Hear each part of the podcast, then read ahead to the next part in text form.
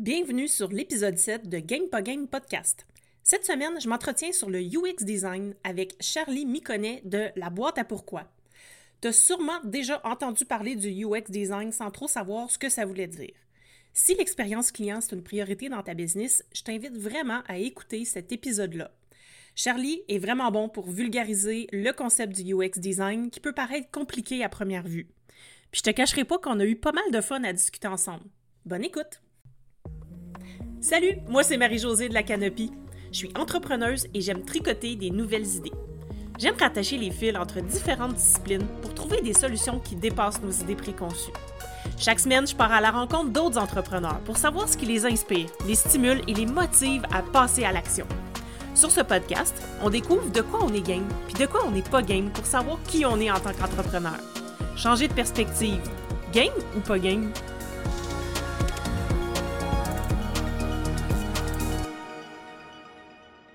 Salut Charlie, merci d'être euh, sur l'épisode et bienvenue. Merci. Donc, euh, Charlie, euh, aujourd'hui, on va parler de UX design parce que tu es UX designer. C'est ça. Et euh, quand j'ai découvert ton compte, en fait, je ne sais plus qui s'est découvert entre nous sur Instagram, mais on s'est découvert. Et quand j'ai, euh, quand j'ai découvert ton, ton, compte, je me suis dit, mais oui, euh, tu sais, le UX design, ça a un lien avec la gamification, donc forcément, ça m'intéresse. Mm. Et surtout aussi, quand j'ai vu ton positionnement après, ça m'a encore plus intéressé. Donc, c'est pour ça que j'ai voulu te recevoir sur le podcast. Mais avant de commencer, on va faire un petit jeu ensemble on va jouer au jeu ça ou ça ou game pas game. Donc, je te donne le choix entre deux choses. Tu me dis ce que tu vas préférer. Mhm. Donc, du jour au lendemain, on te coupe l'accès à Instagram pour le restant de tes jours. ou bien, ou bien, on euh, arrête de vendre des produits légaux. Oh, oh bah Instagram. Tu vas choisir Instagram, ah, oui, oui, oui, aucune hésitation. Bah ouais, ouais. Bah oui, complètement. Parce que j'ai découvert sur ton compte Instagram que tu es un passionné des Lego. Absolument. C'est une information correcte. D'accord. Donc, c'est pour ça que j'avais choisi euh, ce jeu-là. Donc, on voit que hum, finalement, Instagram, pour toi, euh, rentre en second lieu, euh, en second plan. Les Lego sont arrivés en premier, dans ma vie et dans le monde, déjà. Oui, donc, oui, tout à fait. Donc faut pas, faut pas non plus déconner. Euh, et puis, euh, je trouve qu'on fait des choses un peu plus intéressantes avec des logos qu'avec Instagram, sans vouloir cracher dans la soupe. c'est bon, mais je suis d'accord en fait. Donc, euh, parfait. Donc j'ai bien répondu. Oui, oui, oui, tout à fait. Ben, même si j'avais pas été d'accord, hein, c'est pas l'important. Hein, non, je m'attendais à avoir un choix entre couper un bras, une jambe, un truc comme ça. C'était beaucoup plus soft. Je suis assez content. Ouais, mais là, je suis pas si gore que ça quand même. Donc, euh, ben, euh, déjà, Charlie, j'aimerais ça que tu nous parles un peu de ce que c'est le UX design parce que je suis persuadée que la majorité des gens ne savent pas c'est quoi, ou bien ils en ont hmm. entendu parler, mais ils savent pas exactement ce que c'est, puis ce que ça fait, puis à quoi ça sert dans une business. j'aimerais déjà que tu, euh, que tu nous éclaires là-dessus un peu. Très bien. Alors, qu'est-ce que c'est que l'UX design? Alors, tâchons d'en rendre ça le plus digeste possible. Parce que j'ai moi-même lu beaucoup de blogs qui font 5-6 000 caractères pour expliquer le terme, ce que nous n'allons pas faire aujourd'hui. Mhm. En fait, l'UX design, c'est un assemblage de deux termes, tout simplement. L'UX et design, sans surprise. UX pour User Experience, donc expérience utilisateur en français, et design qui est un dérivé du verbe latin designo, qui lui veut dire marquer, décrire, planifier. Donc c'est un concept qui est assez récent, c'est né à la fin des années 90. Et on parle en fait, lors de, du design, on parle de la qualité de l'expérience vécue par l'utilisateur ou l'utilisatrice. Donc j'insiste sur la qualité de l'expérience parce que, euh, on y reviendra certainement, euh, ce qui accompagne souvent l'UX, c'est l'UI, donc User mhm. Interface. Et ce qu'on voit, nous, sur Instagram, justement, c'est des UI, pas de l'UX, parce que l'UX, c'est une expérience, c'est beaucoup plus difficile à rendre tangible sur un écran. On y reviendra. Euh, mm-hmm. donc il y a l'UX, en tout cas l'UX design, euh, il y a quatre objectifs. Donc le premier, c'est de répondre aux besoins des utilisateurs, qu'ils soient visibles ou non, qu'ils soient exprimés ou pas. Ça, c'est très important. Il faut que ce soit un service facile à utiliser et à apprendre. Donc, Mhm. typiquement, la gamification peut rentrer dans le cadre du design parce que ça facilite l'apprentissage Mhm. et l'utilisation. Il faut que l'utilisateur ait tout le temps le contrôle du service ou du produit. Donc, il y a une notion de liberté fondamentale. Euh, tout ce qu'on entend sur les dark patterns, typiquement, et je pourrais expliquer si, euh, si c'est un point de curiosité. Euh, mais justement, le but, c'est de limiter les dark patterns autant que possible, d'éviter la manipulation de l'utilisateur. Hmm. Et il faut aussi, et ça c'est le plus difficile si je puis dire, c'est que l'utilisateur ou l'utilisatrice soit agréablement surpris par son expérience. Donc agréablement surpris, c'est-à-dire que je j'utilise un portage, j'utilise un site web, et là je me dis, oh ça c'est trop cool, cette boîte elle a l'air trop bien, j'ai envie de travailler avec eux. C'est ça qu'on Mhm. recherche. Euh, moi, ce que j'aime bien faire avec euh, quand je parle de l'UX design, parce que la définition elle peut être très longue et elle peut avoir plusieurs ramifications, c'est de parler d'exemples concrets. L'exemple numéro un, c'est l'exemple de la porte. On a tous été confrontés à une porte un jour, une porte avec une poignée, et la poignée, eh ben on la voit et on la tire. Bah, sauf que non, fallait pousser la porte. Et c'était Ouais. écrit pourtant pousser. Mais non, Ouais. parce que dans le design, il y a un concept qu'on appelle l'affordance, et l'affordance est plus forte que tout. C'est le fait que certaines choses ou certains visuels ont une puissance innée pour nous et Hmm. impliquent une certaine action. La poignée, ça veut dire je tire. OK. Donc, dans, un... dans, dans l'imaginaire de tout le monde, là, Ouais, de- dans, si je comprends bien, l'affordance, c'est tout- la majorité des gens vont se faire cette idée-là d'une chose, vont savoir quoi faire avec une chose, mais ça, c'est pas écrit nulle part. c'est pas écrit nulle part, ça, ça paraît naturel. Alors c'est lié à plusieurs facteurs, c'est lié aussi à une habitude d'usage. Mhm. Euh, et c'est pour ça que dans le web, il y a de l'affordance parce que euh, c'est sujet à débat, mais mettons le burger menu qu'on connaît tous maintenant ou que la plupart des utilisateurs co- connaissent, euh, c'est une affordance ou c'en est devenu une parce que euh, on sait exactement que si je clique sur ce burger menu, j'ai le menu, même si c'est pas forcément écrit, écrit dessus. Mhm. Je simplifie énormément, hein, parce que sinon ça, ça, ça peut paraître dans des débats, et aujourd'hui il y en a sur l'histoire du est-ce que le burger menu vraiment fait partie des éléments du design Ouais. classique, et est-ce qu'on doit le euh, révolutionner, est-ce qu'il n'y a pas mieux à faire? Certainement, là n'est pas le débat. Je Euh, donc l'exemple de la porte, euh, typiquement l'UX designer, son rôle c'est d'observer ce qui se passe quand les gens utilisent la porte, Mhm. constater qu'ils la tirent alors qu'ils devraient la pousser, Mhm. et de changer l'usage, l'interface presque euh, avec la porte pour que l'usage soit le plus simple possible pour la personne et évite toute frustration et toute friction. Typiquement, on enlève la poignée, je mets euh, une surface plane, là, il n'y a pas de doute. La porte, j'ai pas le choix que de la pousser. Ouais, je comprends. Donc on renforce euh, une affordance euh, naturelle avec l'interface, avec l'utilisateur. Et moi, ce que j'aime bien dire quand je dis je fais de l'UX design, c'est très simple. D'ailleurs, je te pose la question à toi, Marie-Josée, c'est c'est quand la dernière fois que tu as utilisé une application et tu t'es dit ça m'énerve, ça devrait pas marcher comme ça. Ouais, souvent. Je me souviens pas laquelle parce qu'il y en a trop, en fait. Ça. Voilà, Puis, puis, puis, en fait, un fait super intéressant à propos de ça, je vais vous partager une tranche de vie.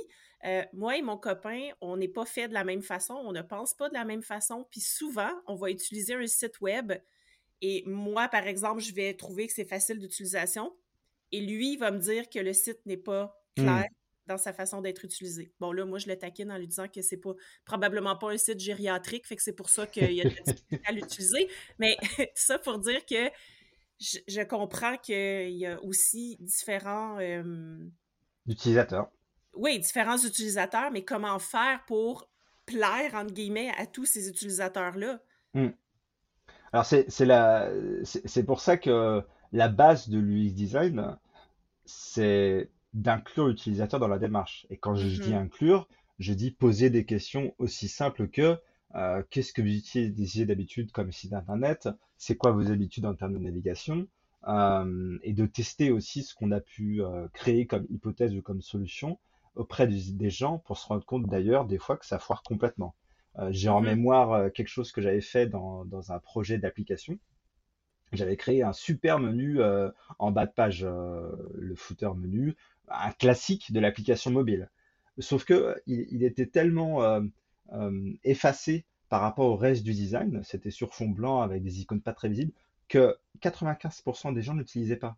Hmm. Donc typiquement, j'avais designé une fonctionnalité pour la faciliter la vie qui n'a facilité rien du tout parce que personne n'utilisait. Mais le pire, c'est que si quelqu'un avait dû coder, créer vraiment cette, euh, cette fonctionnalité-là, elle aurait servi à rien. Donc elle aurait Ouais. passé du temps à créer, dépensé potentiellement de l'argent à créer ça, pour rien du tout.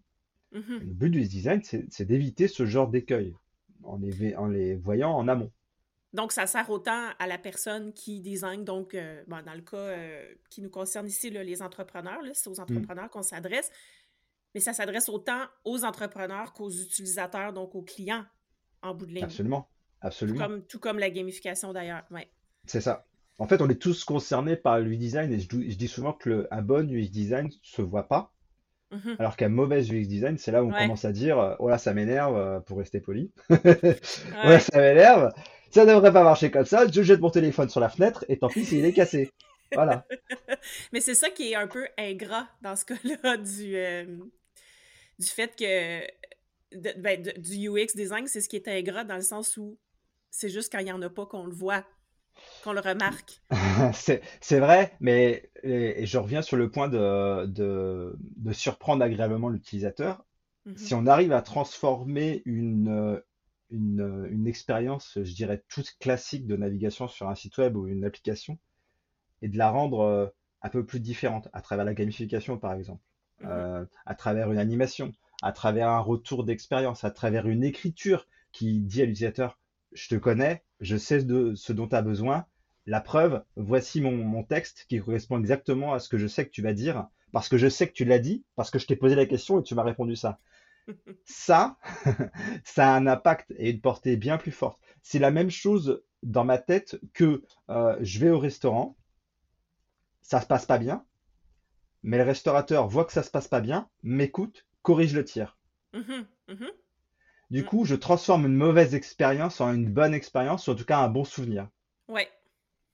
Tout Et on est tous d'accord pour dire que euh, c'est comme au restaurant, hein. On se rappelle toujours du dernier plat. Dans une expérience utilisateur, on va se rappeler toujours de la dernière, de la, la dernière chose. Donc c'est clé que toute la boucle de l'expérience, elle soit, euh, elle soit bonne euh, et qu'il n'y ait pas de faux pas, parce que le seul faux pas peut ternir tout le reste. Oui, tout à fait. Je- ça, je suis d'accord avec toi là-dessus. Puis euh, effectivement, puis euh, je parle de la même chose dans une expérience de dans une expérience gamifiée. En fait, c'est de s'assurer qu'à la fin de l'expérience, il y ait vraiment un wow parce que c'est de ça que Mm. va se rappeler le client. C'est avec ça qu'il va repartir Ouais, et euh, ça va teinter sa perception de l'expérience entière, dans le fond. c'est ça. Et puis l'e- l'expérience, c'est l'image de la marque. Tout à fait, c'est-à-dire que on, on a tous été confrontés à cette newsletter qu'on reçoit alors qu'on n'a jamais demandé et qu'on voudrait se désabonner et que le bouton on ne le trouve Mm. pas ou alors il y a un verbiage qu'on comprend pas, c'est fait exprès pour nous tromper, les boutons sont cachés, c'est horrible, ça nous énerve et Ouais. tout, ce- tout ce qui gagne, c'est nous frustrer et surtout s'assurer que jamais on ne recommandera cette marque. Ben, tout à fait.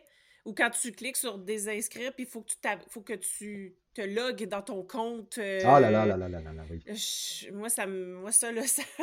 ouais, non, c'est ça, ça me frustre au plus haut point. Et c'est ça qui est un peu délicat aussi avec, euh, je pense que ça peut faire débat avec beaucoup de UX designers, c'est que le business dira lui, euh, oui, mais c'est dans, c'est dans notre intérêt. À court Ouais, terme, à court ouais. terme, oui. À court terme, oui, mais Mais le UX design, c'est pas ça, c'est à long terme en fait. C'est de Ouais, créer des fans qui, même s'ils se désabonnent, vont parler en bien. Euh, ouais, j'avais écouté un podcast, je me rappelle plus le, le- l'auteur, mais j'avais trouvé le- l'exemple génial, c'était le l'outboarding, donc c'était la phase de sortie, Ouais. euh, et il prenait l'exemple d'une salle de gym. Il Mhm. disait, on a tous pris des abonnements à des salles de gym et on a tous arrêté ces abonnements à des salles de gym. Et il dit, si j'ai cinq salles de gym, ok, et je me suis désabonné à cinq salles de gym au cours de mon année, bon déjà il y a du boulot, Ouais, mais toujours, toujours est-il que si la seule salle de gym, elle a créé, s'il y en a une parmi ces cinq qui a créé une expérience utilisateur de sortie qui change la donne, Mhm. je vais m'en rappeler. Ouais. Et C'est-à-dire, si, ouais, et si je veux me rabonner à un gym, c'est probablement j'irai à que je vais aller. Et si quelqu'un me demande à quel gym tirais-toi, j'irai à celle-là. Pas parce que moi j'y vais pas, mais en tout cas, euh, c'est l'expérience qu'elle m'a laissée. Déjà, m'a pas laissé un goût amer, mais plutôt positif, Ouais, même si l'expérience s'arrête. ouais, tout à fait. C'est vrai. Et ça, je trouve Mais ça très puissant. mais c'est intéressant, en fait, parce que l'expérience est plus là, mais j'y pense encore et je vais quand même recommander Mm, les personnes, même mm, si je me suis, même si je suis jamais allée à ce gym-là, finalement, en ouais. bout de ligne. Ou en Et en cas, fait, euh, deux fois peut-être, là, mais ouais. ouais, non, mais c'est clair. Et, et c'est aussi ça qui est, qui est important aussi à retenir de, de l'UX, c'est que euh, on aurait tendance à, à la rattacher à juste le moment où je clique sur le bouton. Mais l'UX Mhm, design, c'est pas ça. C'est exactement ce que tu viens de dire. C'est dans quel état d'esprit je suis avant de cliquer sur le bouton, mhm. pendant, après. Et après. Ouais, parce que si j'ai cliqué sur le bouton puis qu'il fait pas ce que je m'attends à ce qu'il fasse, C'est le ça, se- drame. ça se peut que soit que je ferme tout simplement le, le site, c'est ce qui est déjà arrivé souvent dans mon cas, là, Mm, euh, ou euh, l'application, peu importe. Euh, puis ça, ça fait que ben, j'y retournerai pas. non. Mais en fait, il y a 77% des utilisateurs qui arrêtent d'utiliser une application parce que l'expérience utilisateur n'était pas de qualité. 77% quand même, Ouais, hein? C'est, ouais, c'est, c'est quand même fort. ouais. Je trouve ça super intéressant. Donc, ça m'amène à dire que, en tant qu'entrepreneur, qu'on soit solopreneur, euh, une petite entreprise, on devrait accorder une importance à ça. Ouais. Bah, on devrait, euh, et ça répondait à, à une question que tu m'avais posée, c'est pourquoi on, on devrait Ouais. aborder l'approche. Mhm. Euh, je vais, je vais faire un parallèle avec Game of Thrones, que, qui est une série que je ne regarde pas d'ailleurs. Ouais, moi non plus. Moi non plus, je sais c'est quoi, mais Mais, non. je- mais je sais qu'il y a une phrase où il y a You know nothing, Jon Snow, tu, tu sais rien, Jon Snow, et, et ça c'est quelque chose que, que moi je dis en tant que sur la, sur l'aspect euh, coaching commercial de mon business, c'est quelque chose que je dis et que je retiens parce que euh, on ne sait pas ce qu'on ne sait pas. Exactement. Et l'UX design rend visible des choses dont on n'a absolument pas conscience, voire pire, des choses dont on, que l'on pense vraies, mais complètement fausses. Ouais. Alors, c'est vrai si on crée une application euh, multimillionnaire, mais c'est vrai aussi si je crée un site ou une page de vente qui, je pense, doit répondre à une problématique de mes clients, Mhm. utilisateurs, Mhm. mais qui peut-être est complètement à côté de la plaque. Ouais. Donc, l'UX design, c'est rendre visible l'invisible. C'est pour ça que je disais plutôt euh, rendre visible ce qui est, ce qui est exprimé par l'utilisateur et ce qui est fait. Euh, typiquement, si je prends un site web aujourd'hui et que je vais faire un test d'usabilité, je vais filmer la personne, je vais filmer ses doigts et je vais filmer l'écran. Mhm. Donc je vais avoir ces trois éléments et la personne va me dire, bon bah ce bouton-là, euh, euh, il marche pas bien, euh, euh, il fait pas ce que j'attends. Donc elle, elle- elle exprime vocalement ce- ses frustrations. Donc moi ça Mhm. m'intéresse d'avoir ces éléments. Mais ce qui m'intéresse aussi, c'est de voir ce que font ses doigts. Ouais. Et des fois, entre ce qu'ils font et ce qu'ils disent, il y a un fossé. Ah oui, ok, ça c'est intéressant. Mais à quel point, dans le sens que, est-ce que tu as un exemple, par exemple, de... Est-ce que t'as- Je recommence. Est-ce que tu as un exemple, par exemple? Oui, j'ai un exemple par exemple. Ok, attends. Mais est-ce que tu as un exemple de la disparité qu'il y aurait entre le discours et l'utilisation des doigts? Euh, là, là maintenant, non. Là, j'en ai pas en tête. Euh, l'exemple que j'aurais, c'est plutôt quelqu'un qui, euh, qui, euh, qui verbalise pas, Hmm, mais qui fait quelque chose. ok. C'est-à-dire, euh, elle, elle dit rien, elle, elle me dit pas que quelque chose va pas, mais moi, je le vois à son doigt qu'elle tape sur un bouton qui ne réagit pas, Ouais. et que, et que, et je, et je vois à sa tête que, que sa, que sa mâchoire se crispe, et que Mhm. du coup, ça l'énerve. Mais elle me le dit pas.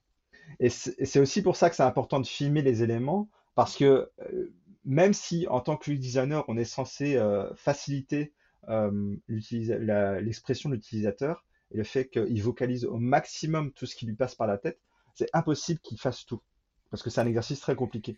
Mais on y pense pas nécessairement parce qu'au quotidien, quand on clique sur un site web, on n'explique pas tout ce qu'on fait. On Mais fait non, juste non, cliquer puis on le fait, non. Il y a beaucoup de choses qu'on fait mécaniquement Ouais. euh, et, et de façon des fois euh, tout à fait euh, naturelle et très rapide. Sauf que si on regarde dans le détail, on se rend compte qu'il y a des schémas de fonctionnement qui sont pas forcément bons pour nous Ouais, en tant qu'utilisateurs et ou pour le business. Mhm. Donc c'est très important de rendre, euh, de rendre visible les deux. Non, j'ai pas, j'ai pas d'exemple là en tête. Euh, si jamais ça me revient, euh, Ben je, oui, je, mais aussi, juste le fait qu'elles ne disent rien, c'est aussi une information. Oui. Dans le sens que euh, ça pourrait révéler certaines choses qui ne pourraient pas l'être si elles disaient quelque chose. Fait que pour moi, Mm, mm. c'est comme une information comme une autre, là.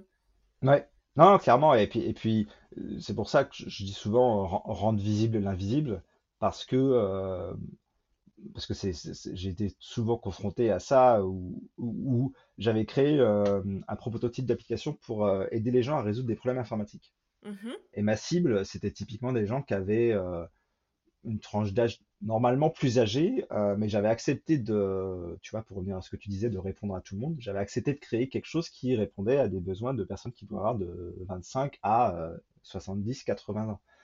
Bien sûr, quand j'ai commencé à tester mon prototype avec des personnes de 70 ans et plus, je suis tombé des nues.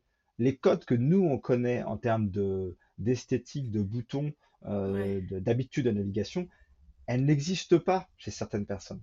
Non. Elle n'existe pas. Et j'étais, euh, j'ai- franchement, je suis tombé de ma chaise, quoi. J'ai fait, mais c'est c'est incroyable. J'avais une heure et demie de rush et je me suis dit, faut tout refaire. Faut tout refaire. Ça va pas. C'est une catastrophe. La bonne Donc là, nouvelle, c'est que je m'en suis rendu compte. Ouais, ben oui, parce que tu aurais très bien pu, tu sais, comme cette Voilà. application-là aurait pu être lancée en se disant, ben, Exactement. ça fait l'affaire, puis il n'y a pas de problème. Exactement. Mais ça, Et c'est c'est- pour moi, il est là le danger.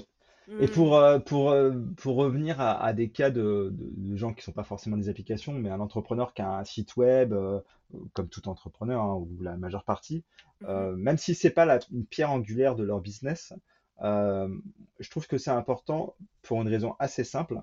Euh, justement, Instagram, on nous sert plein de recettes pour des business qui marchent. Ouais, tout à fait. On va, co- on va avoir tendance à copier-coller ces recettes. Ouais. Sauf que ma perception, alors peut-être que je me trompe, hein, c'est que les business qui marchent, en fait, c'est des business qui sont uniques. Pour que les business qui Mhm. so- ils soient uniques, il faut qu'ils vous correspondent, mais il faut qu'ils correspondent à vos utilisateurs et à vos clients. Exactement. La meilleure façon de rendre ça visible, c'est de leur poser la question. Alors moi, je le fais du coup avec la partie commerciale, bien sûr, mais l'UX design et le process lié à, à un bon UX design m'aident à donner beaucoup de lumière sur des choses qu'on ne, qu'on ne voit pas ou qu'on ne sait pas. Ou on a des doutes. On se dirait, ah, peut-être que ça, c'est un produit qui irait bien, peut-être je vais le lancer ou pas. Il y a toujours Ouais, une seule personne qui a la réponse, c'est le client. c'est le client, tout à fait. Euh, euh, d'où l'importance, encore une fois, de bien connaître son client idéal, qu'on nous martèle, euh, que tout le monde, tout le monde va le dire, puis à un moment donné, on se dit, mais OK, c'est convenu, mais c'est la base de tout, là, dans le fond. Mm, Tout comme en gamification, en marketing, n'importe, dans, quel, dans n'importe quel domaine. mm. Euh, donc, toi, comment tu t'y prends, euh, justement, pour aller chercher ces besoins-là? Est-ce que tu as des... Parce que, en fait, ta, ta business, c'est la boîte à pourquoi. Donc, je, Mhm. je soupçonne fortement que tu poses des questions. Je ne vois pas du tout ce qui te fait dire ça. C'est très Bon, étonnant. je ne suis pas très, je suis pas très perspicace dans la vie, là, je suis désolée. Mais, euh, mais, Semble-t-il que si, pourtant.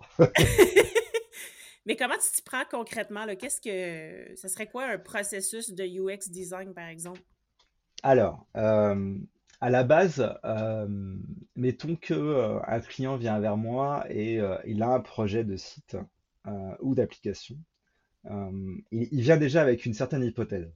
Mhm, Mettons, euh, mon produit euh, va permettre de faciliter la vie de euh, X mille users euh, en faisant ça, euh, et ça va avoir tel impact. Très bien.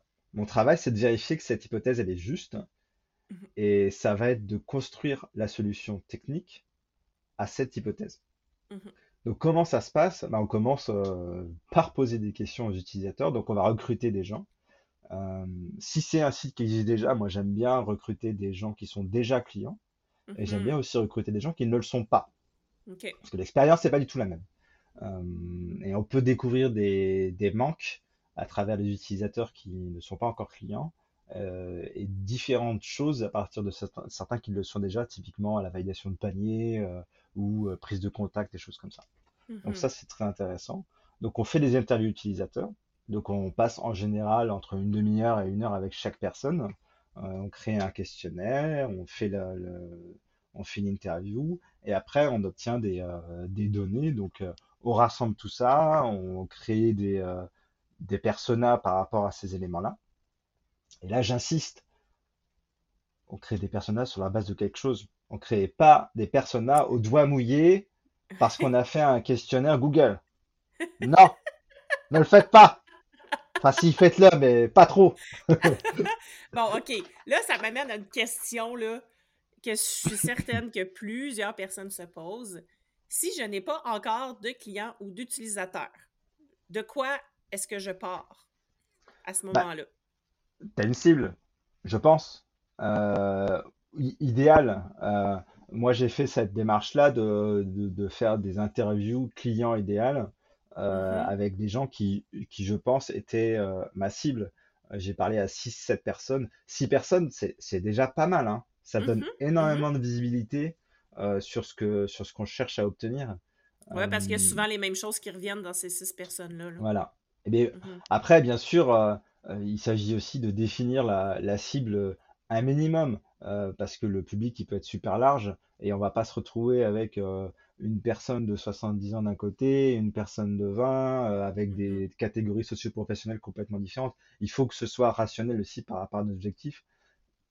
Dans tous les cas, même si j'ai une cible en tête, et que je l'interroge, et que je me trompe, mhm. je le sais que je me suis trompé. Voilà, Donc ouais, c'est pas inutile. même.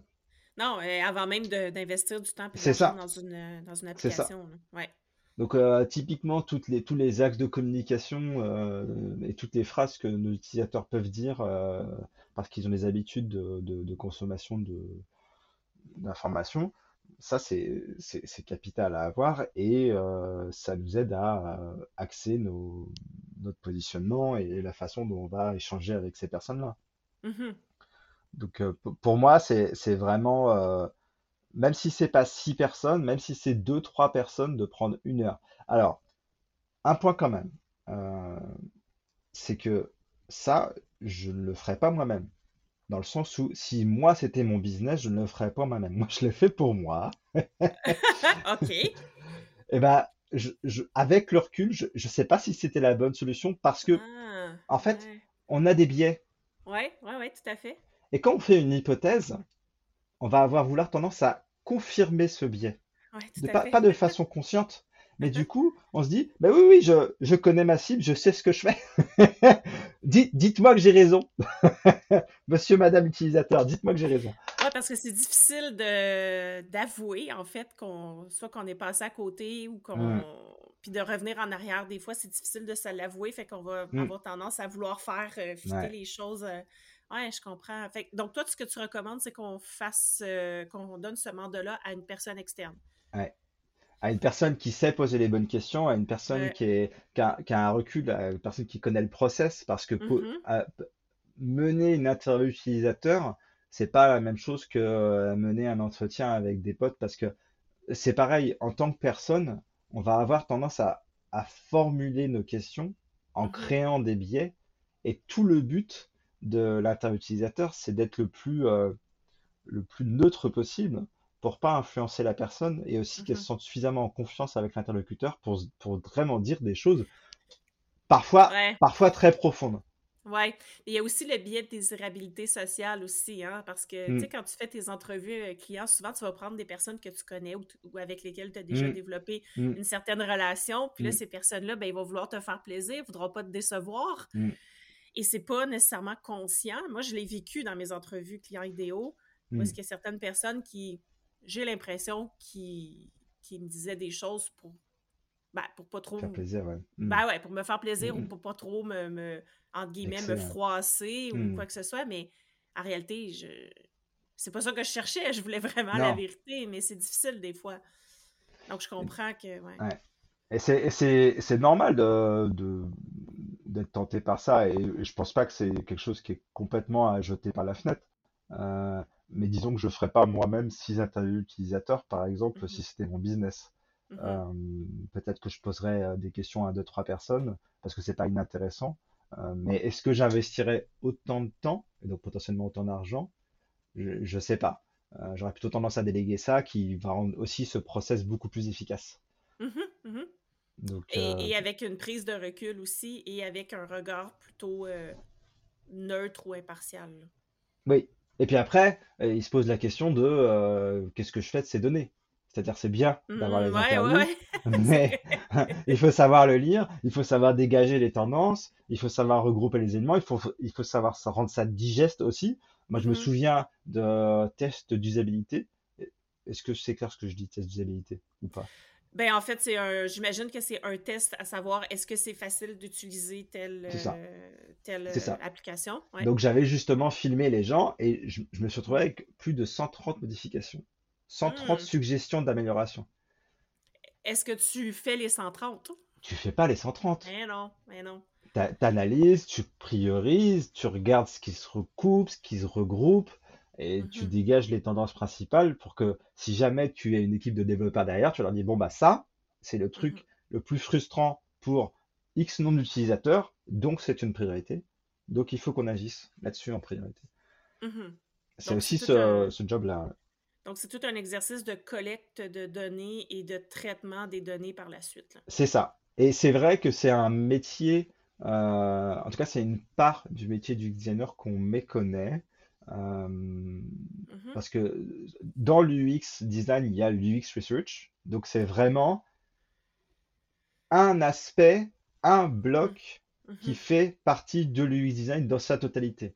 Et c'est Mhm. très processisé euh, et c'est assez normalisé. Euh, Il y a des choses comme il faut demander l'autorisation euh, aux clients et aux utilisateurs de partager des données. Il y a des choses à leur faire signer. C'est pas surtout quand c'est un business, l'impact il peut être euh, très mauvais. Si euh, je fais pas signer cette lettre et que la personne euh, derrière elle me partage des informations euh, privées sur des impacts énormes que euh, qu'un usage peut avoir, Mhm. je peux pas je peux pas partager ça, je peux rien en faire. Du coup, c'est à double tranchant. Donc il faut ouais. absolument que tout soit respecté euh, et que ces codes soient suivis.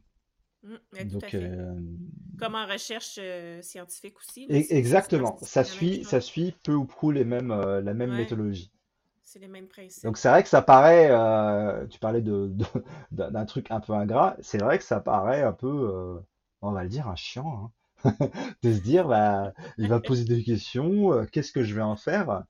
Sauf que à l'issue de ces échanges-là, on a énormément d'informations très très vite actionnables Mhm. euh, et ça peut aller très très vite. Ça peut aller très très vite, beaucoup plus vite que si on avait essayé de faire nous-mêmes au doigt mouillé. Ben, tout à fait. Puis je le vois, moi, où est-ce que j'ai, on porte tellement de chapeaux en tant qu'entrepreneur qu'on n'a pas le temps de s'attarder à tous ces détails-là. là. Des fois, Mm, on y va euh, intuitivement ou comme on nous a montré en suivant une mm, recette, comme on mm. disait tout à l'heure. Mais, mais je, je le vois très bien là, que des fois, il y a des choses qu'on justement qui sont pas à notre portée parce qu'on n'a pas Ouais. le temps et l'attention à y porter non plus. Mm, mm. Et puis il y a aussi quelque chose que, que je remarque euh, euh, avec les, les, modèles de sites web, les templates de sites web qu'on peut acheter euh, partout, hein, que ce soit Mhm. sur WordPress ou, ou ailleurs, ou Shopify et compagnie. La vérité, c'est qu'en fait, ils sont assez peu à, rester, à respecter la totalité des codes euh, d'usabilité. Ça, c'est étonnant quand même. Parce que moi, je me fiais beaucoup là-dessus Bah, et moi, et j'achetais. moi aussi, et en fait, j'ai été assez, euh, j'ai été assez surpris. Alors, il y a deux choses. Soit le thème en lui-même ne respecte pas les choses, les, les Mhm. codes, mettons, Ouais. mais des fois aussi, malheureusement, la personne qui crée le site web fait avec les moyens du bord et ne connaît pas les codes. Donc, on se retrouve avec du texte euh, euh, de, de, sur euh, du texte blanc sur un, une image absolument pas lisible et, et, et on se dit c'est trop bien pourtant c'est super important c'est ma tagline et ben la tagline et ben elle tombe à l'eau parce que personne peut la lire Ouais, je comprends.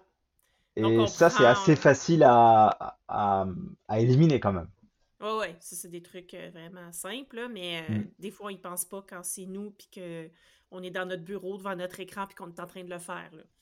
Mm. Qu'on connaît pas ça, justement. non et c'est vrai qu'aussi le, je, pense a, et ça c'est quelque chose que, sur lequel j'ai beaucoup réfléchi, la notion du UX design, euh, j'en étais arrivé à la conclusion de l'UX design, on s'en fout. Et ce, dont- ce qui apporte, c'est la transformation. Parce que Ouais, euh, les gens, euh, ils, ils veulent pas voir tout le process. Quand, quand on conduit une bagnole, on n'a pas envie de savoir pourquoi le moteur il démarre. Veut que la voiture démarre. Et c'est quand elle démarre pas que c'est là que les problèmes commencent.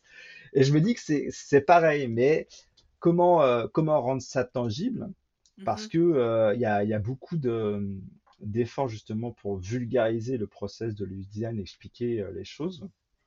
Et c'est et c'est assez complexe parce que là, ce que je viens de décrire, c'est toute la partie recherche. C'est un des quatre pans de l'UX design. Donc c'est qu'un quart du process au complet. Donc la vérité, c'est que c'est long et que et que je, je vois beaucoup de gens qui font le design qui essaient de- d'a- d'apprendre aux autres ce qu'est le design. Et je dis pas que c'est mal. Et je me demande, est-ce que c'est ce qu'on doit vraiment faire? Ou est-ce que l'approche, c'est de dire, bah, en fait, faites-moi confiance, c'est mon travail de faire en Mhm. sorte que vos Mhm. utilisateurs ils soient satisfaits. Et de la même façon que quand on demande à un développeur web, on ne demande pas de lui, de nous montrer une ligne de code pour savoir comment ça fonctionne derrière. Ah non, on veut voir le produit fini. On veut voir le produit fini. euh, Ouais, tout à fait. Donc ça, c'est quelque chose qui me qui me questionne. Voilà. Euh, comment rendre l'UX design euh, digeste? Euh, justement avec des exemples concrets qu'on connaît tous. Euh, je sais pas si tu as vu déjà cette, euh, ce, ce design avec une ancienne bouteille de ketchup et une nouvelle, euh, une nouvelle, un nouveau design où on peut vraiment prendre la, la bouteille et en fait il y avait une notion de ça c'est un bon UX design et ça c'est un mauvais UX design parce qu'en fait c'était l'ancienne bouteille en verre Mhm. tu vois, et on disait, Heinz, oui, ouais. ouais, c'est ça. On a une ancienne Mhm. bouteille en verre, Heinz là, donc jolie, mais pas pratique à utiliser. Ouais. Et euh, la bouteille en, en plastique que tu retournes et du coup le ketchup est toujours en bas. Et il y en a qui disaient, oh, bah ça c'est UX, ça c'est UX UI. Mais non, en fait, il y en a des gens qui dit, c'est pas ça l'UX design. L'UX design, c'est toute l'expérience qui consiste à prendre la bouteille, ouvrir la bouteille. Et en fait, le, le- le fameux exemple de la bouteille Heinz, c'est de l'interface utilisateur. Oui, voilà. Ça l'UX. Ouais, je comprends. Parce que c'est l'UX, c'est tout ce qui est ce qui a été pensé derrière, pour Derrière. que finalement tu puisses prendre la bouteille, la squeezer, celle en plastique pour faire sortir le ketchup, plutôt Exactement. que brasser sans arrêt Mm. celle en vide puis que le, Ouais. le ketchup sorte pas. Et pour revenir à ce que tu disais, euh, par rapport à, à ton copain qui est, qui est pas du tout connecté Ouais. pareil, eh ben, il disait, ouais, mais si moi, euh, mon usage, euh, c'est la bouteille en verre, si moi j'ai besoin de ça, qui, qui, qui Mm. peut dire que je dois l'utiliser autrement? Mhm, Si ça, c'est mon besoin. mhm. Et c'est ça aussi qui est, qui est très important, c'est que, il y a une phrase classique, ça, c'est on- quand on dit à le designer, vous n'êtes pas votre utilisateur. Ouais. Donc il faut pas se projeter et il faut pas faire de suppositions parce que c'est là où on, finit par créer des choses qui fonctionnent pas Ouais, ou tout à mal. fait. Ouais, ouais, ouais, ouais, Et c'est pareil quand, quand, quand on est un business, on n'est pas nos clients. Mais c'est ça que j'étais nos pour dire, en fait. C'est souvent le piège dans lequel on va tomber, de dire, ah ben moi, je suis déjà passé par ce problème-là, donc euh, je suis euh, en partie mon client idéal. Mais Hmm, c'est pas vrai parce que je suis plus là, justement. Oui, je suis hmm. déjà passé, mais aujourd'hui, j'ai plus cette, euh, ce même point de vue, de vue-là. là. Ouais, ouais. Puis, si moi, je veux faire appel à un UX designer, Mhm. qu'est-ce que qu'est-ce que ça va m'apporter comme bénéfice pour ma business de faire tout ce cheminement-là avec un UX designer? Alors, euh, j'ai j'ai une session chiffres. J'ai une session chiffres. J'ai pas mal de données. Euh, Il y en a énormément. Vas-y, t'es Euh, capable. mais je vais pas, je vais pas, je vais pas tout lâcher parce que là encore c'est chiant et c'est pas, c'est pas le but de la démarche. Euh, il y avait Forrester qui avait fait une, une, une étude. Il faut la payer hein, malheureusement pour, pour y avoir accès. Mais la, la conclusion c'était que typiquement dans le cadre du e-commerce, on pouvait augmenter jusqu'à 400% le taux de conversion. Quand même. OK, 400% c'est quand même Voilà. euh, assez Donc ça, c'est un des premiers, euh, un des premiers euh, éléments. Euh, Mhm. c'est vrai pour l'e-commerce, mais c'est aussi vrai, quand je parle de taux de conversion, ça peut aussi être appliqué à j'ai un site web, Mhm, j'ai une page contact, je veux que mhm. les gens Ouais, m'envoient un message pour prendre rendez-vous. C'est de la conversion, ça. Ben, la conversion, c'est le passage, euh, c'est le comportement que tu veux que la personne adopte, peu importe lequel il est. Exactement, Donc, qui achète, exactement. qui, qui, qui soit sur la page contact, qui book un appel découverte, euh, peu importe. Là. Donc ça, c'est de la stat qui met de la paillette dans les yeux, mais il y en a d'autres. J'aime ça l'expression. C'est pas de moi, c'est pas de moi. Certains savent, certains savent. Euh, Il y a la notion du temps de développement qui est réduit de entre 30 et 50%. Pourquoi? Parce que justement, quand j'ai passé beaucoup de temps à définir les besoins de mes utilisateurs Ouais. et à éliminer à travers les prototypes ou les maquettes que j'ai testées, euh, sans coder une seule ligne, Mhm. eh ben, tout ce temps de, de développement, il est réduit. Parce que je, je vais créer quelque chose qui, je sais, répond à un besoin de mon utilisateur. Il y a une Mhm. corollaire à ça, c'est que euh, quand tu designs quelque chose, euh, tu vas dépenser, mettons, un dollar pour résoudre ce problème pendant la phase de design. Donc typiquement au moment où tu fais appel au UX designer. T'en dépenserais 10 si tu étais dans la phase de développement et t'en dépenserais 100 au lieu de 1 dollar si c'était après la phase de lancement. Quand même. Donc tu, donc il y a, il y a une phrase qui sort, c'est un, un dollar investi rapporte 100. Alors c'est pas la vérité. La vérité c'est que tu dépenserais plus Ouais, en ça. termes de temps et de ressources pour corriger la même chose après. Mhm. Typiquement, j'ai une application, il faut que je change euh, un élément euh, de design, un bouton, parce que j'ai découvert que déjà il faut l'avoir découvert, que ça. C'est déjà un bon, C'est déjà un ça. bon début, ouais. Et euh, ensuite, et du coup, il faut mettre tout en branle pour que toutes les équipes, potentiellement d'ailleurs, elles reviennent, parce que ça se trouve, elles sont même plus en place. Mhm. Euh, si le code il a été fait par une équipe tierce, euh, j'ai une dette technique de malade euh, pour corriger le tir. Donc euh, mon développeur, il va, il va perdre du temps pour retrouver ses petits et savoir ce qui a été fait, si ça a été bien fait, parce qu'il y a Ouais. aussi souvent ça. Donc ça, c'est euh, c'est un point important. Et puis il y a la notion de euh, les gens qui lead leur marché, donc qui, euh, qui sont meneurs sur leur secteur, euh, ils ont une croissance beaucoup plus rapide que les autres. Ils vont atteindre des résultats deux fois plus vite parce qu'ils ont mis en place Ouais. des choses autour de l'UX design. Mais forcément, c'est logique parce qu'ils savent plus de choses que, le, que leurs concurrents. Ils savent plus de choses et surtout, euh, c'est ce que je disais au tout début, c'est qu'ils sont différents. Ouais, et voilà, c'est ça. Tout à fait. Parce que sinon, on se, on se noie trop vite dans la masse. Parce Ouais. que en vrai, on fait tous la même chose. Et je dis pas que c'est, je dis pas que c'est mal, mais je dis que si on veut avoir un business qui, euh, qui fleurit et qui dure, Mhm, mhm. mais il n'y a pas 36 000 moyens. Non, effectivement. Et, et puis c'est aussi, en fait, moi, ce que je trouve aussi, c'est que ça nous empêche de vouloir tout le temps se comparer avec les autres également. Ouais, oui, oui, Ce qui, ce qui nous demande énormément d'énergie et de, ben, de, de, de temps qu'on va ouais. perdre à se comparer. Tandis Mm. que là, si on fait vraiment à notre façon ou à quelque chose qui nous ressemble ou qui, qui est différent de ce, que les, de ce qui se fait ailleurs, ben, Mm, on, va mm. arrêter, de- on va arrêter de vouloir se comparer. Ben, Et puis, euh, ça, c'est, je, je je parle encore de la partie commerciale, mais j'en discutais a- avec ma femme quand elle avait lancé son business au début, elle avait plein d'opportunités, et je disais, mais euh, est-ce que, est-ce que tu sais ça? Oui, euh, il m'a dit que peut-être il allait signer, euh, j'étais sûr à combien? Ouais. Combien de pourcents? Ah, euh, euh, bon là, bon. Inutile de dire que, que mon mariage a failli exploser ce jour-là. Non.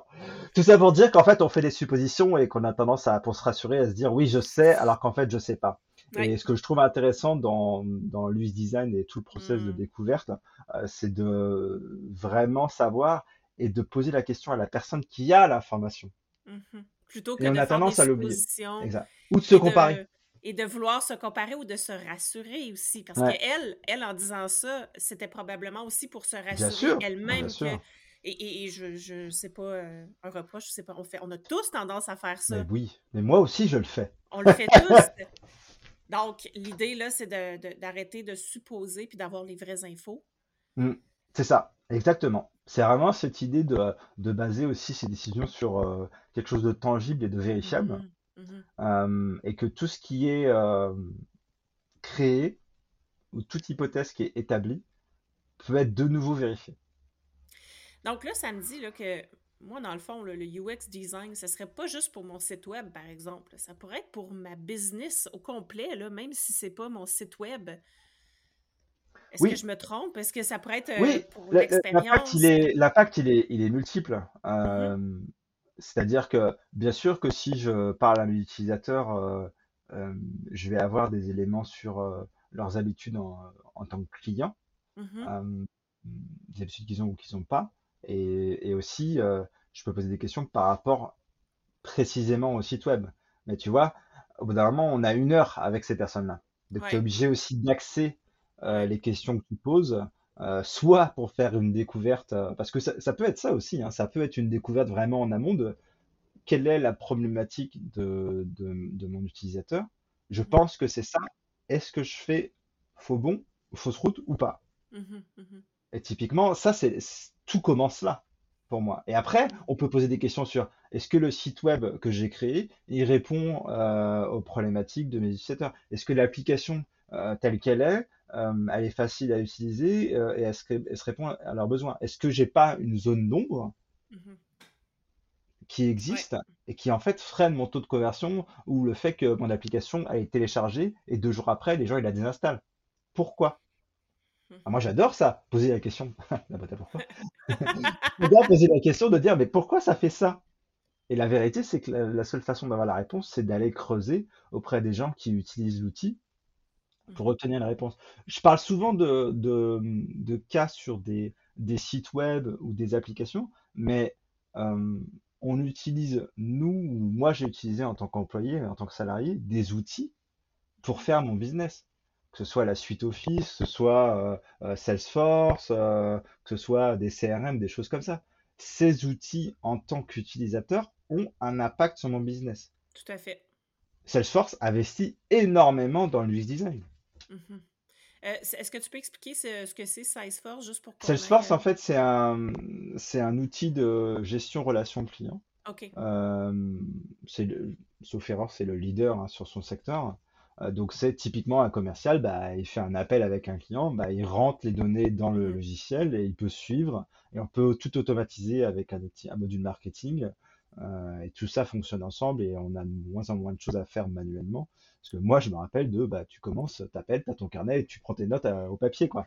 Ouais, tout à fait, tout à fait. Ça, ça, ça n'existe plus. C'est vrai que ça peut avoir énormément d'impact parce que ça, ça va te faire perdre plus ou moins de temps Bon, si je, je prends l'exemple, par exemple, de, de MailChimp, je sais pas si tu connais, mais moi, je euh, je suis pas capable d'utiliser MailChimp. Je, je, il y a longtemps, je l'utilisais, puis mmh. éventuellement, ils ont changé l'interface, puis je me suis dit, mmh. mais euh, à qui ça s'adresse, cette application-là? Parce que je comprends pas, en fait. Mmh. Donc, eh, c'est marrant que tu dis ça parce que euh, il y a, je, crois que j'avais vu un article de blog justement où il comparait Mailchimp à des, à des concurrents et je crois qu'il y avait Sendinblue qui, euh, et, mhm. consorts qui, qui apparaissaient comme des, des, solutions alternatives. Et chez Mailchimp, il y a des grandes chances qu'ils disent bon, en fait, on perd des parts de marché parce qu'il euh, y a des nouveaux arrivants. Ouais.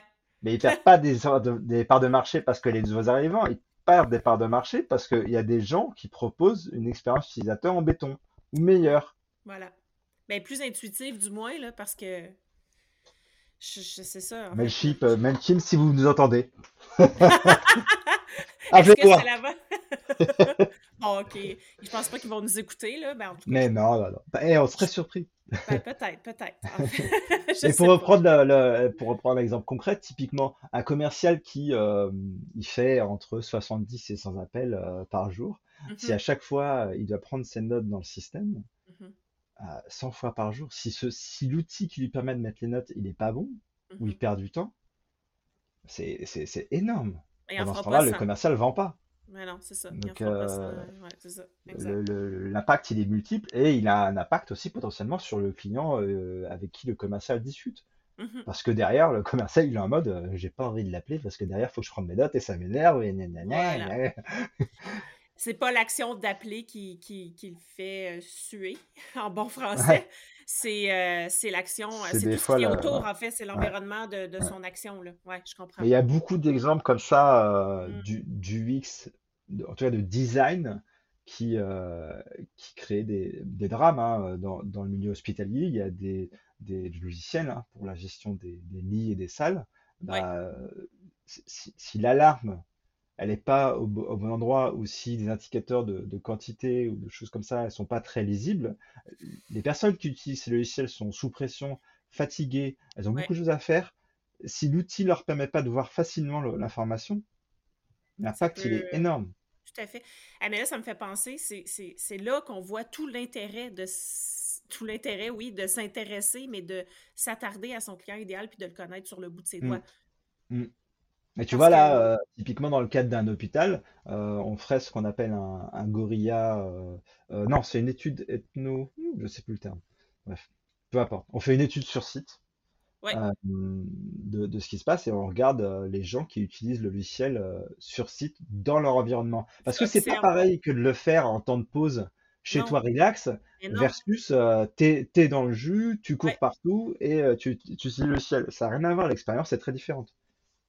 Ça, c'est super intéressant parce que justement, tu le dis, tu vas pas avoir les mêmes informations. Donc, mmh. l'idée d'observer plutôt que de juste poser des questions, ça peut être mmh. différent. tu peux obtenir des informations très différentes. Ouais. C'est pour ça qu'on utilise les trois, les trois mmh. éléments d'interface pour pouvoir vraiment suivre tout ça, parce que sinon, c'est on n'a qu'une partie de la réponse et donc potentiellement une partie du problème je peux très bien avoir la personne qui dit oui, oui, non, ça va, ça, ça me frustre pas trop ou ça se passe bien. Et en fait, sur son doigt, rip, elle clique pas sur le bouton. Mais des fois, on est tellement habitué, nous, à, tu vois, cliquer plusieurs fois pour jusqu'à ce que ça marche, que ça nous frustre pas tant que ça. Mais la frustration, elle existe. Et si je fais 20 fois dans mon application, quel effet ça a au final? Voilà, Il n'y a pas moyen que la personne aille de son panier après ça. Hein. C'est sûr. Ben, non, non, non, non. Mais ça m'est déjà arrivé sur des sites de e-commerce, justement, où est-ce que c'est tellement pas clair. Euh, euh, tu, veux acheter un, item, il est affiché un prix à une place, il est affiché un autre prix. Euh, je me souviens, moi, j'ai un compte entreprise sur Wayfair, mmh mais des fois, rentrer juste dans son compte entreprise, c'est très compliqué. Donc, déjà, puis là, tu te demandes, est-ce que c'est le bon prix? Est-ce que c'est vraiment le prix professionnel ou si c'est le prix pour tout le mmh. monde? Fait que là, hmm. tu ouvres un autre onglet pour aller voir, pour aller comparer. Ah là là. Mais tout ça, ça fait que j'ai failli ne juste pas acheter mon, mon article pour mon hmm. bureau. Là. Hmm. Il, y a, il y, a, quelque chose aussi qui est, qui est important aussi euh, euh, dans, dans, cette notion d'expérience, c'est que des fois, comme tu le suggères, on n'a pas le choix. Je vais sur le site des impôts, je peux pas déclarer mes impôts sur un autre site. Ben non, exactement. Il est pourri, mais j'ai pas le choix. Oh my God, ouais, ça, au, Canada puis au Québec, euh, c'est un problème, là. Déclarer ses taxes, puis payer ses impôts, payer ses impôts d'entreprise, on ne sait jamais s'ils ont été payés ou non. Hmm. Donc, on fait l'action, on espère qu'on n'aura personne en arrière qui va revenir nous voir. C'est ça. Euh, alors que ça, c'est un, des codes basiques de, l'usabilité, normalement. Mm-hmm. Garder garder l'utilisateur informé de, là où il en est et du statut de sa. Voilà. Un feedback qui arrive pas juste dans huit semaines, encore il y a un problème. ça, c'est pas un feedback, c'est un problème. ah ouais. Mais donc, si, si je veux commencer à, faire du. Ben, en fait, pas faire, mais parce que je, je, pense que c'est. Euh, c'est déjà complexe. Là. Je ne me mmh. lancerai pas là-dedans euh, tête première demain matin. Mais mmh. si je veux euh, déjà prendre en considération le UX design dans mon entreprise, par quoi mmh. je commence? Qu'est-ce qui est mieux de faire? Il y a quelque chose qui est important déjà à dire en intro, c'est que c'est, j'avais lu un guide de Sherry Byrne Haber qui avait écrit un guide sur Giving a Damn About Accessibility, donc se préoccuper de l'accessibilité. Et à la fin, à la fin de ce guide, qui est, très bien d'ailleurs, si vous avez l'occasion de le lire, lisez-le. Euh, à la fin de ce guide, il dit S'en préoccuper, c'est déjà une belle avancée. Ouais. Se préoccuper de l'UX design ou se préoccuper de l'utilisateur, c'est déjà une bonne avancée. Vous faites quelque chose qui déjà la plupart des gens ne font pas.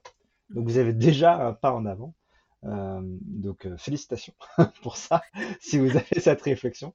Euh, moi, je dirais tout simplement, on parle à un ou à une designers mmh euh, pour voir ce qu'on ce qu'on pense être le problème ou ce qu'on pense vouloir faire. Peut-être on réfléchit aussi à ce qu'on souhaite investir là-dedans et peut-être aussi aux retombées qu'on aimerait avoir. parce que c'est différent si je suis un site e-commerce avec 1000 visiteurs par jour que euh, un site vitrine euh, d'un entrepreneur. Les, mhm. les, enjeux sont pas les mêmes. Euh, et bien sûr, la, la palette d'outils UX ne va pas être la même.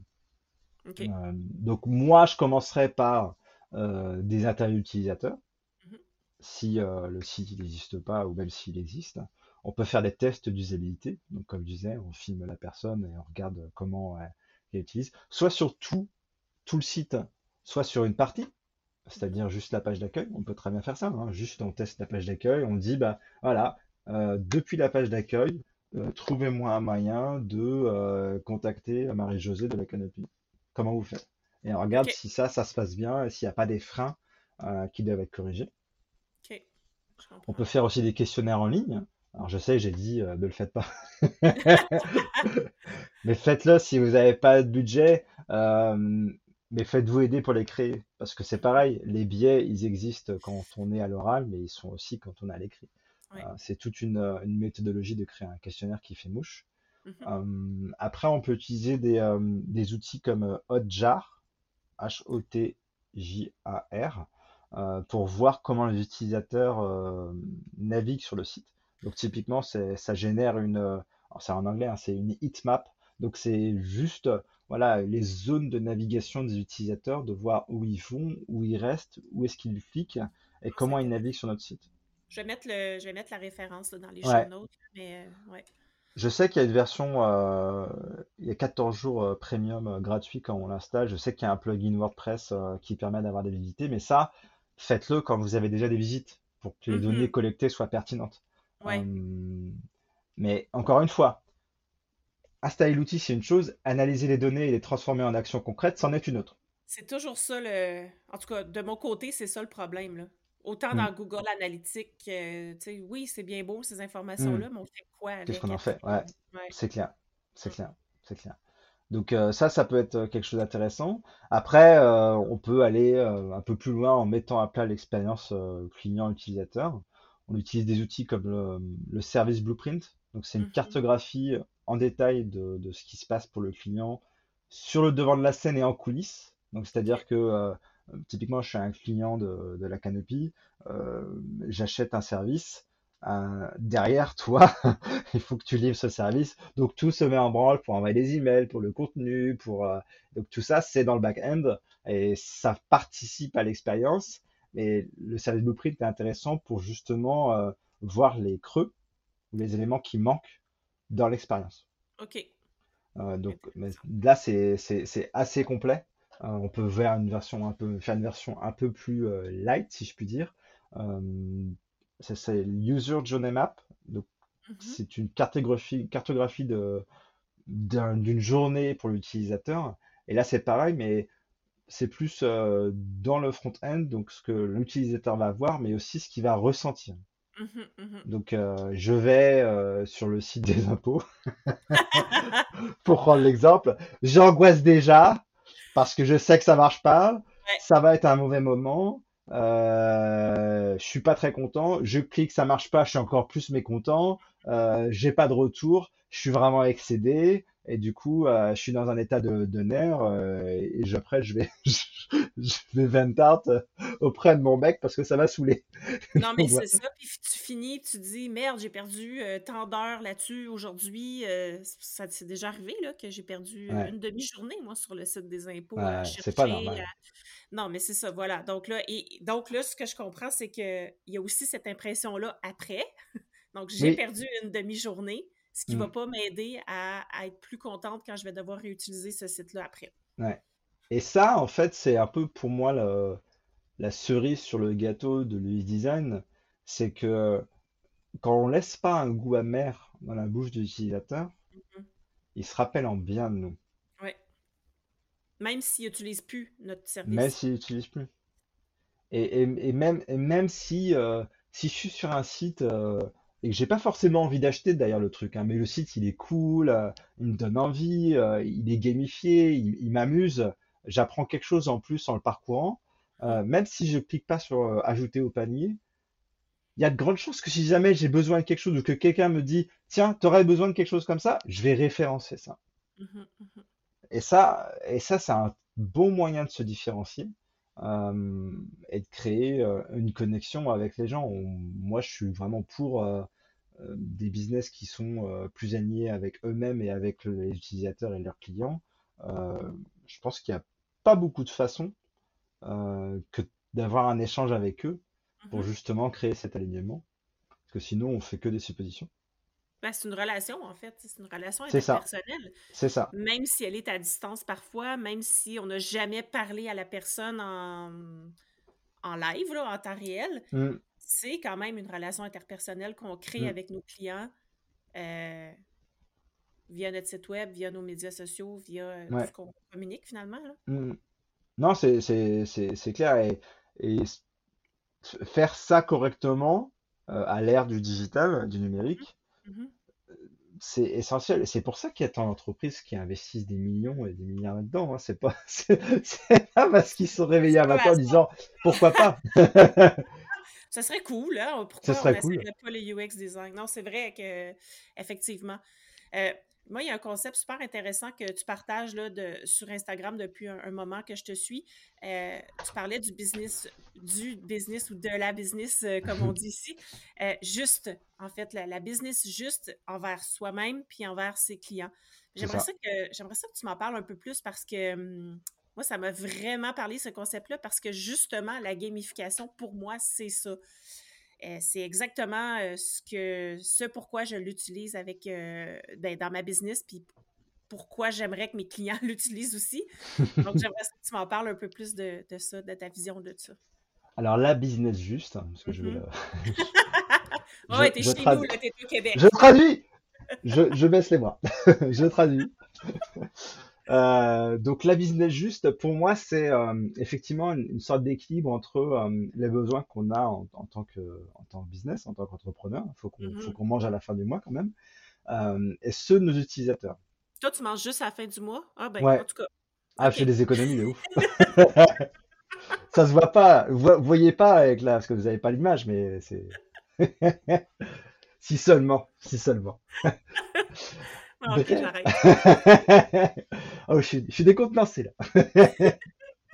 Non, non, euh, le business juste, ouais, c'est euh, c'est cet équilibre euh, qui est difficile à trouver d'ailleurs, je pense, Euh, parce que comme tu disais tout à l'heure, on a tendance à se comparer, on a tendance à vouloir faire plus, faire mieux, euh, parce que que ce soit sur Instagram ou LinkedIn ou n'importe quel réseau social d'ailleurs, hein, ou même la télé, euh, on nous dit qu'il y a toujours plus à, à faire et toujours mieux. Euh, et l'idée de juste, c'est aussi euh, juste pour nous en termes de, d'entrée d'argent, Mhm. de ne pas s'oublier dans l'affaire et de pas non plus oublier l'utilisateur. Je, je dis juste aussi comme une idée d'équilibre entre les deux forces. Ça fait un peu Star Wars, mais, mais, l'idée c'est on peut et on doit arriver à un business qui répond à un besoin fondamental de nos utilisateurs, à une vraie problématique, délivrer une solution sans pour autant que nous, en tant que business, on s'oublie. Et la réciproque est vraie. Mhm. Euh, on peut, nous, s'enrichir personnellement, financièrement, mais aussi intellectuellement et moralement, Mhm. de nos clients et nos utilisateurs, sans pour autant les flouer, les forcer à cliquer sur des boutons avec des croix que on ne sait pas si ça marche quand on veut se désabonner. Ouais, tout à fait. Voilà. Exact. OK. Donc ça, c'est l'idée. Euh, et ça va plus loin pour moi dans le sens où ce, ce business juste, euh, ou cet équilibre, participe à un monde plus juste, à Mhm. un équilibre euh, plus global euh, du monde. Et je crois beaucoup que des fois, on se comprend pas parce qu'on s'écoute pas et qu'on fait des suppositions. Mhm. Alors que si on tend l'oreille et qu'on écoute des fois les personnes, vraiment, comme normalement un, un UX designer est censé le faire, on découvre des vérités. Mhm. Des fois différentes de la nôtre, mais qui nous ouvrent un horizon que qu'on n'avait pas, dont on n'avait pas conscience. Euh, et moi, je trouve que ça, c'est très important, et je trouve que ça, ça vaut de l'or. Mhm. Euh, on parle de savoir, on parle de connaissance, et je trouve que euh, on a trop, on, a trop tendance, euh, et moi le premier, hein, on fait des raccourcis parce que c'est plus simple dans le quotidien, et notre cerveau, il fonctionne comme ça aussi, Ouais. euh, et que c'est difficile de se faire violence pour dire, euh, oui, mais pourquoi il pense comme ça? Mhm. Moi, j'ai vraiment créé la boîte à pourquoi parce que je pose vraiment beaucoup cette question. Pourquoi? Pourquoi? Ouais. D'ailleurs, mes amis ne... me suppriment de leurs réseaux sociaux un par un. Il est chiant avec ces questions, mais il va pas nous foutre la paix. Donc, euh, je, pose beaucoup cette question parce que euh, j'aime creuser et aller au fond des choses. Et, pour moi, cette idée de justice, de justice et de justesse créer un équilibre, et cet équilibre crée des fondations qui permettent de construire plus haut, mm-hmm. plus loin. Et de se respecter aussi. Et de se respecter aussi. Sans suivre des recettes. Ouais. Alors, je dis pas que les recettes sont toutes mauvaises, hein. Moi, je les, je les suis aussi, hein. Euh, mais je pense que il y a un juste milieu. Oui, tout à fait. C'est d'être capable, en fait, de prendre les ingrédients puis de faire notre recette. Donc, je peux. C'est ça. Je peux voir qu'il y, y, a des ingrédients qui sont universels. Mm, mm. Mais c'est la façon dont on va les agencer qui va faire que qu'on va créer quelque chose de différent. Et ça revient, ça revient beaucoup aussi à, sans, surprise, hein, à quelque chose que je vois dans, mes coachings commerciaux. Euh, c'est une question de confiance en soi et de confiance en ce qu'on apporte euh, à ses clients ou à ses utilisateurs. Mhm. Euh, et moi, je le vois très facilement ça. D'ailleurs, c'est ma mission, hein. mon envie, c'est de justement ces, ces, business qui sont différents et qui cassent un peu les codes du milieu dans lequel ils évoluent, Mhm. Euh, ils prennent conscience de la force de ce qu'ils proposent et qu'ils arrivent à se vendre de la bonne façon. Quand, tu te fais confiance, que tu crois en ce que tu fais, euh, la notion de comparaison, elle existe, mais elle est beaucoup moins puissante et ça devient plus un moteur. Oui. Tout à fait.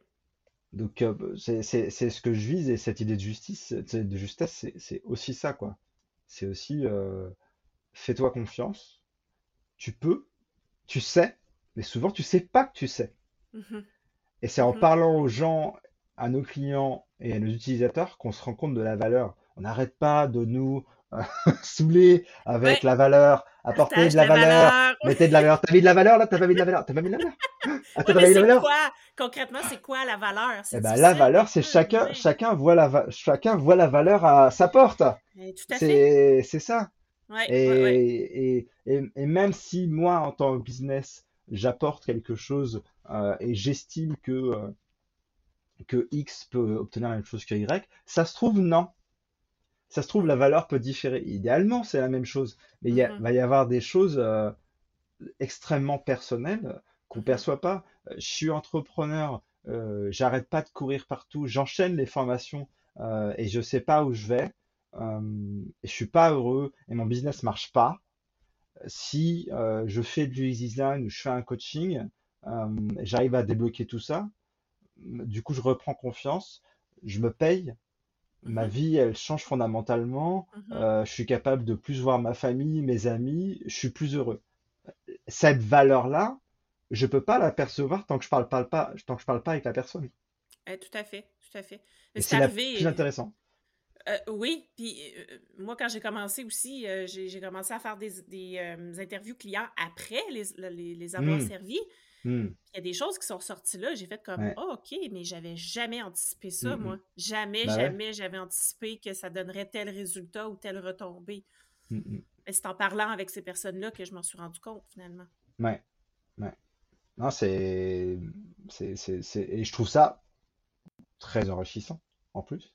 Ben oui, tout à fait. et pas que en tant que business, en tant que personne aussi. Mhm.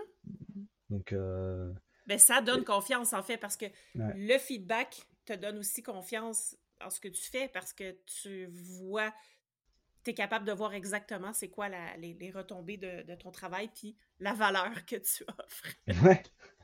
Et surtout, oui, puis ça, t'évite de faire des nœuds au cerveau à essayer de, de trouver c'est quoi cette valeur. Euh, je, trouve que c'est plus sympa. C'est comme, comme la prospection en essayant de, vraiment comprendre pourquoi tu veux aider les gens et quels sont leurs vrais problèmes plutôt que de mhm. dérouler un argumentaire sans, sans vraiment t'intéresser à, ce qu'ils peuvent avoir comme souci. Quoi.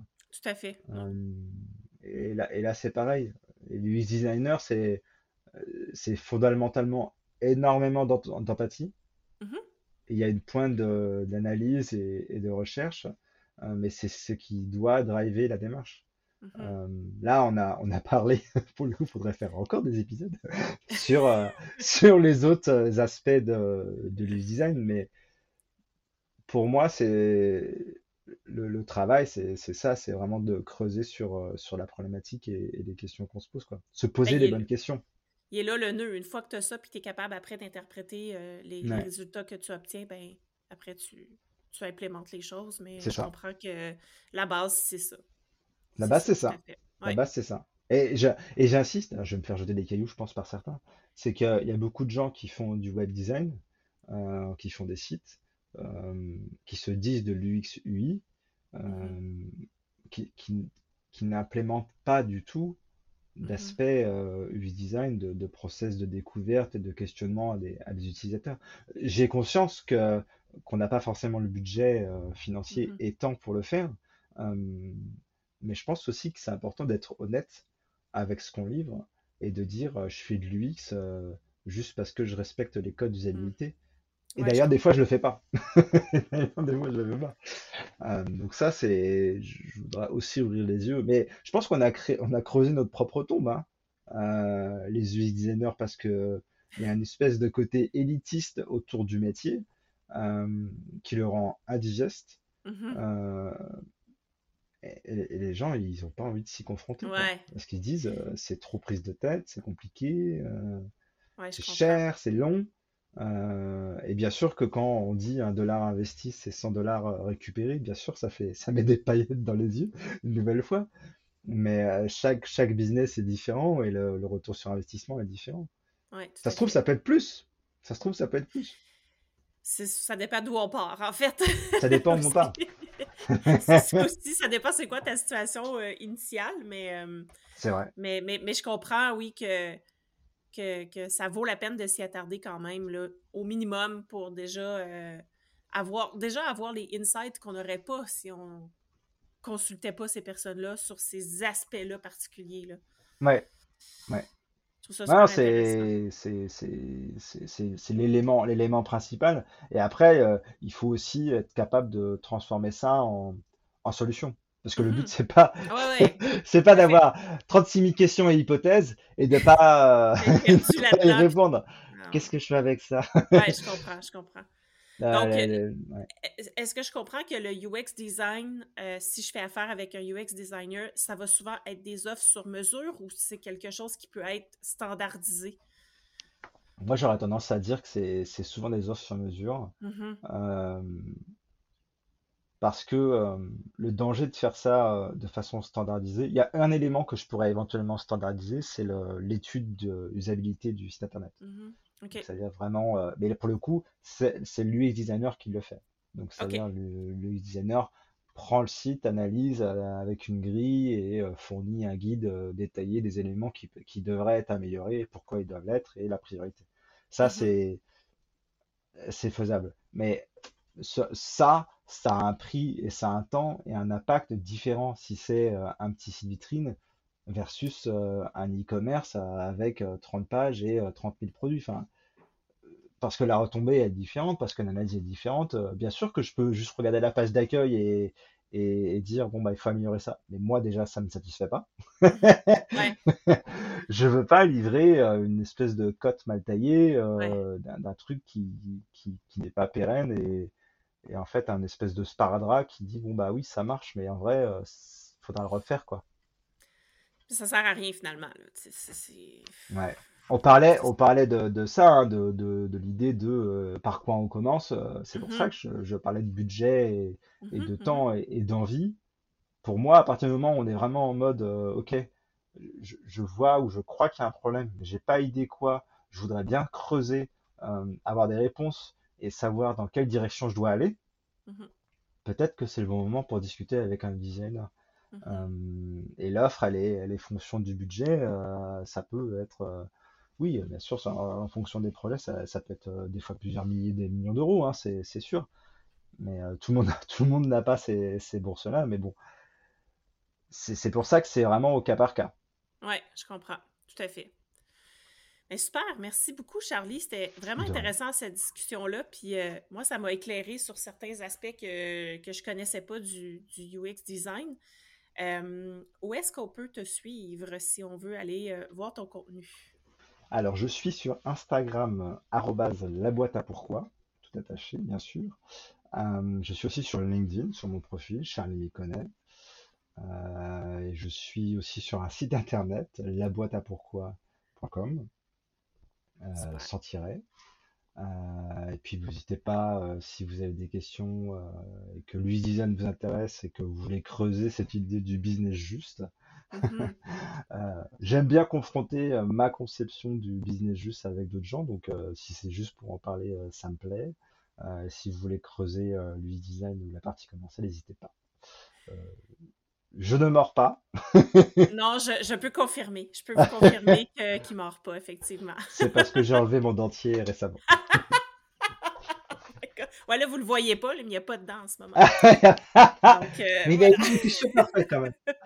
C'était ben, merci beaucoup, Charlie. Puis je vais mettre toutes ces informations-là dans les show notes, évidemment. Donc, euh, si vous voulez aller euh, suivre Charlie, je vous incite à le faire. Moi, je ne te suis pas encore sur LinkedIn, fait que je vais aller te voir aussi sur LinkedIn pour voir si tu publies la même chose ou le même genre de contenu. je publie moins sur LinkedIn que sur Instagram. Ouais, moi aussi, c'est ça.